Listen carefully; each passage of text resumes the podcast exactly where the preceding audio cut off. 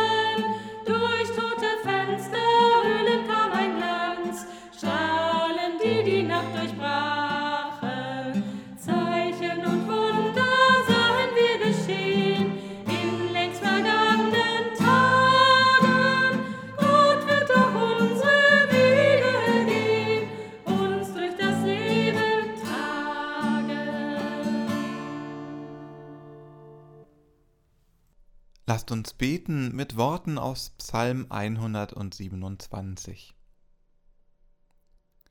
Wenn der Herr nicht das Haus baut, so arbeiten umsonst, die daran bauen. Wenn der Herr nicht die Stadt behütet, so wacht der Wächter umsonst. Es ist umsonst, dass ihr früh aufsteht und hernach lange sitzet und esset euer Brot mit Sorgen, denn seinen Freunden gibt er es im Schlaf. Er sei dem Vater und dem Sohn und dem Heiligen Geist, wie es war im Anfang, jetzt und immer da und von Ewigkeit zu Ewigkeit. Amen. Lasst uns beten. Gott, du hast alles geschaffen, was uns genügt. Hilf uns, daraus ein Loblied auf dich zu dichten und zu singen, durch Christus, den Bruder, im Heiligen Geist. Amen. Wer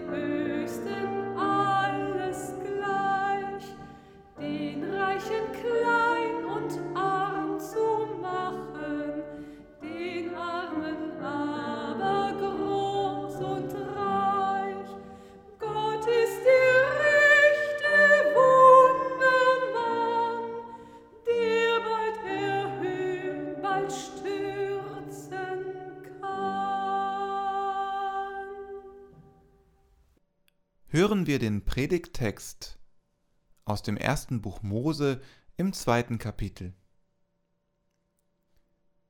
Es war zu der Zeit, da Gott, der Herr, Erde und Himmel machte.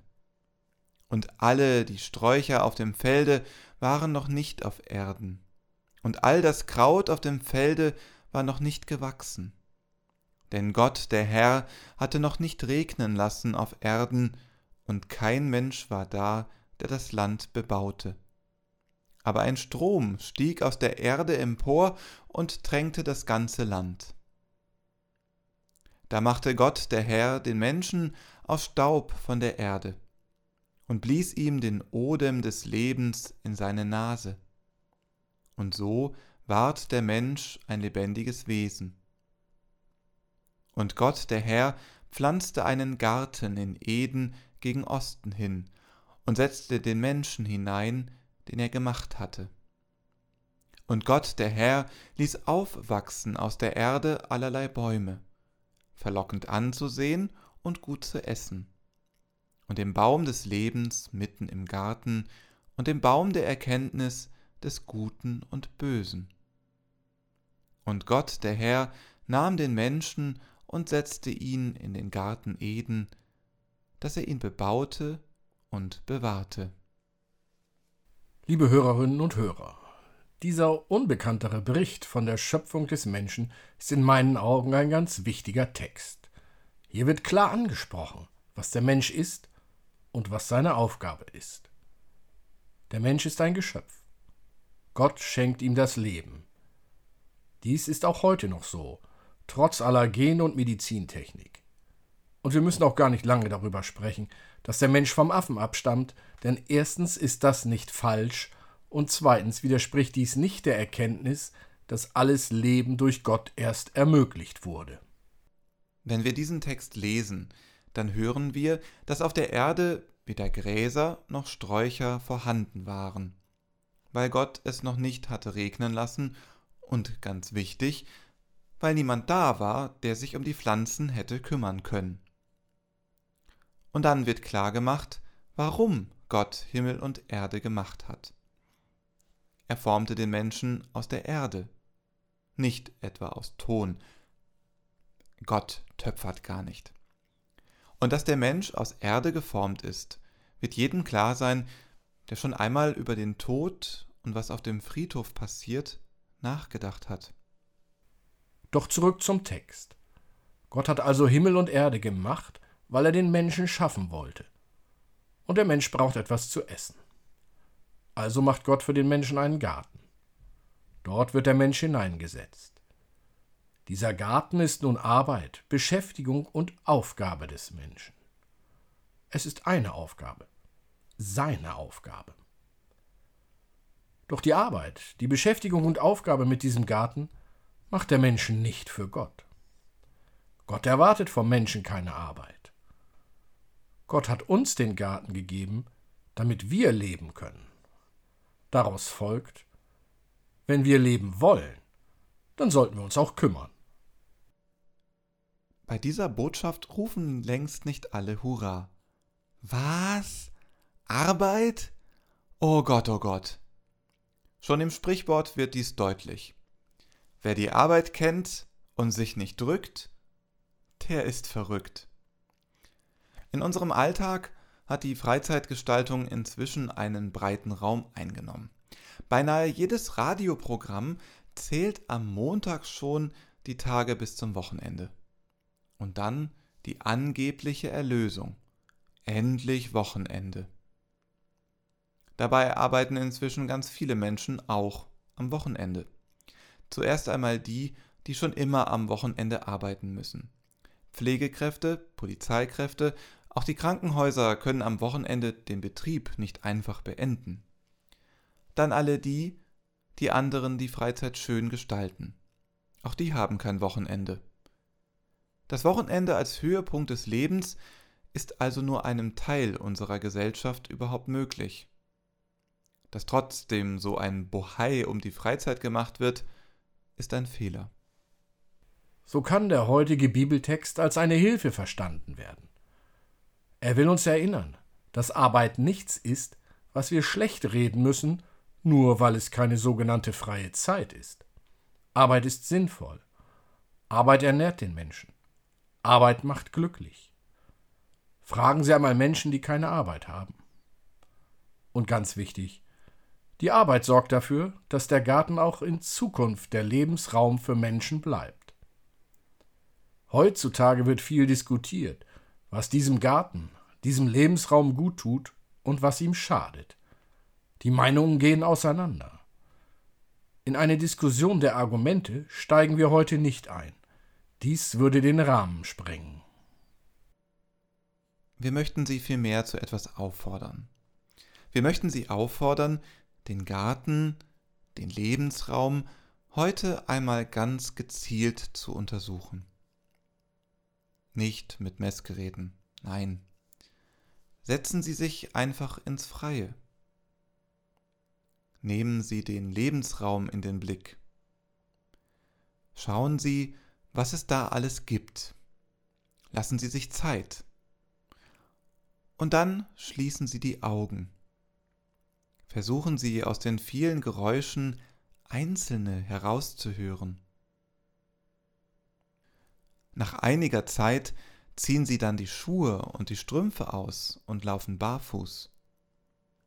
Spüren Sie den Boden. Trauen Sie sich einmal in das Blumenbeet oder spüren den Humus an den Füßen. Oder setzen Sie den Fuß in den Sandkasten.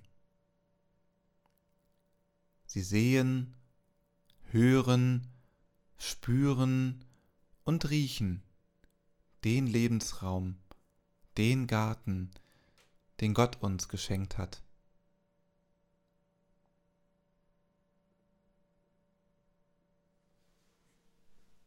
Wenn Sie dies getan haben, dann wird deutlich, was Gott uns mit dem Garten geschenkt hat. Wir sind mit diesem Lebensraum tiefer verbunden, als wir es in unserer durchorganisierten und auf Technik fixierten Welt vorstellen wollen. Wenn wir einmal nicht analysieren, nicht erklären, sondern nur mit den Sinnen aufnehmen, was da ist, dann kann wieder gestaunt werden.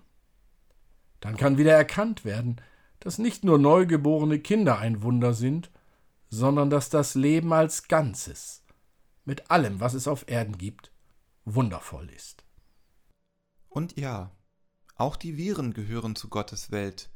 Doch wenn wir den Auftrag Gottes ernst nehmen, den Garten zu bearbeiten und zu schützen, dann begreifen wir, wo der Mensch im Garten seinen Platz hat und wo andere Geschöpfe ihren Platz haben, von dem wir Abstand halten sollten.